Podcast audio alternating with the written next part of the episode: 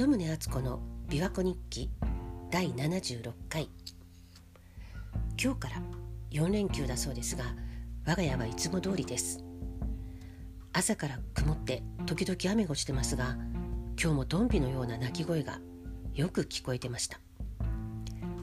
実は昨日の夕方も鳴き声はトンビみたいなんですけど見た目がトンビよりも大きな鳥が2羽いてしばらく観察してたんですけど大きな羽を広げて琵琶湖の上空へと飛んでいきました。昨日子供が小さい頃の話をしましたが子供が2歳前後の頃だったか友達が企画したイベントに出かけたことがあって京都の移築した酒蔵で能の舞などを見てたんですけどやっぱり子供が小さくてだんだんぐずってきてだから途中で外に出てその蔵の周りの和風庭園を散歩したんです。で子供はもっと奥へ奥へって歩いていくんですけど夜なのでもうその先は暗くて行けないよって静止したら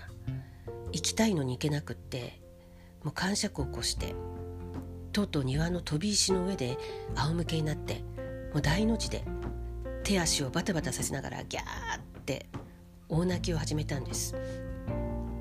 そしたらちょうどイベントが終わったらしくて人がだんだんと出てきてでうちの子はまさにその出口に向かう道の飛び石で大泣きをしててもう人の邪魔になってたんでちょっと焦ってたんですけどそしたらちょうどやってきた20代くらいの若い女性が立ち止まってうちの子がギャーギャー泣いてる姿をしばらく見てああこんな風に感情を思いっきり出せるっていいですよねって羨ましそうに言って立ち去ったんですよね。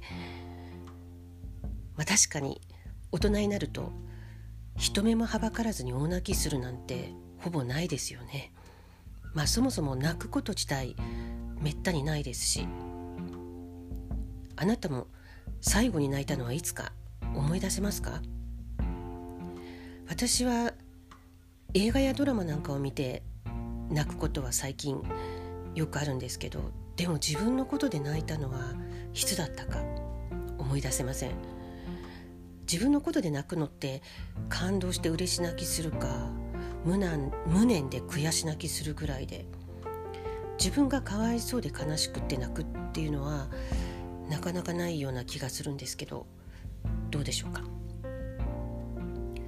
両親が亡くなった時も私は泣きませんでした。昔誰が死んでも泣かなかった父が最初の奥さんを病気で亡くした時のことを聞いても悲しくなかった。むしろ成仏したって確信が持てたから嬉しかった。って言ってたんですけど私はさすがに嬉しくはなかったですけど両親を見送って悲しいという気持ちはありませんでした、まあ、どちらも高齢だったしだんだん衰えてなくなったので最終的にこうなることは分かってたしだから心の準備もできてでそのプロセスを見て納得できてたっていうか2人とも穏やかに旅立ってよかったなって思いました。もちろんいなくなって寂しい気持ちはあるんですけど、まあ、いずれ順番でいけばこうなることは昔から分かってたのでだから泣いて悲しむことではなかったんですよね。ただ他の人から母のことをこんな風に大切に思ってたんだっていう話を聞かされたり老人ホームのスタッフの方が父のことを愛おしく思ってたっていうことが分かるコメントをしてくださった時には涙が出ました。あそんな風に思ってくれた人がいたんだってそれが分かって感動したんです。でこの年になると本当自分のことで泣くことはまずないんですけどドラマとかドキュメンタリーで涙し涙してしまうことはありますね。なんか涙もろくなってきて。もう10年近く前ですけど偶然テレビをつけて思わず見入ってしまった小柳司さんという若い女性のドキュメンタリーがあったんですけどあと一昨年やっぱりテレビで見たドキュメンタリーでマーサンチャーからの手紙っ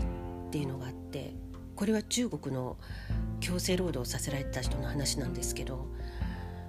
この 2, 2つは見終わった瞬間に号泣しました。自分でもびっくりするほど。なので覚えてるんです。というか忘れられません。もうどちらもまさか主人公が亡くなるとは思ってなかったので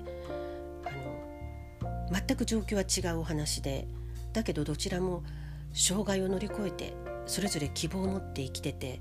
で実際すごく力強く生きてたのに何て言うかあっという間に風にさらわれたかのように突然亡くなってしまってでそんな事態を全く予想してなかったのであっけに取られて愕然としてえそんな理不尽なここまでこんな頑張ってきたのにって思って号泣してしまったんです。でこれどちらもドキュメンタリーなので実際に起こったことなんですよね。私にとっては何の縁もゆかりもない人たちなんですがでもこの2人の笑顔とその生き様が私の心にしっかり刻み込まれていてあの笑顔を思い出すだけで私は未だに胸が締め付けられます。こうやって生きてた人がいたんだって思うだけで自分のこの人生も無駄にできないっていう気持ちになります。まあこの2人だけではないんですけどでもそう考えるとすごいですよね。縁もゆかりもない人たちの人生がこれだけ私にインパクトを与えてるわけです。私以外にもこのドキュメンタリーを見て心を動かされた人はたくさんいるはずです。だからその人たちは、まあ、本当に無念の死を遂げたわけですけどものすごく大きな意味のある人生を送ったんですよね。でその陰で多分ドキュメンタリーにすらなってないけど全く無名だけどこの2人と同じように生きてきた人たちが背後にたくさんいるんだろうと思います。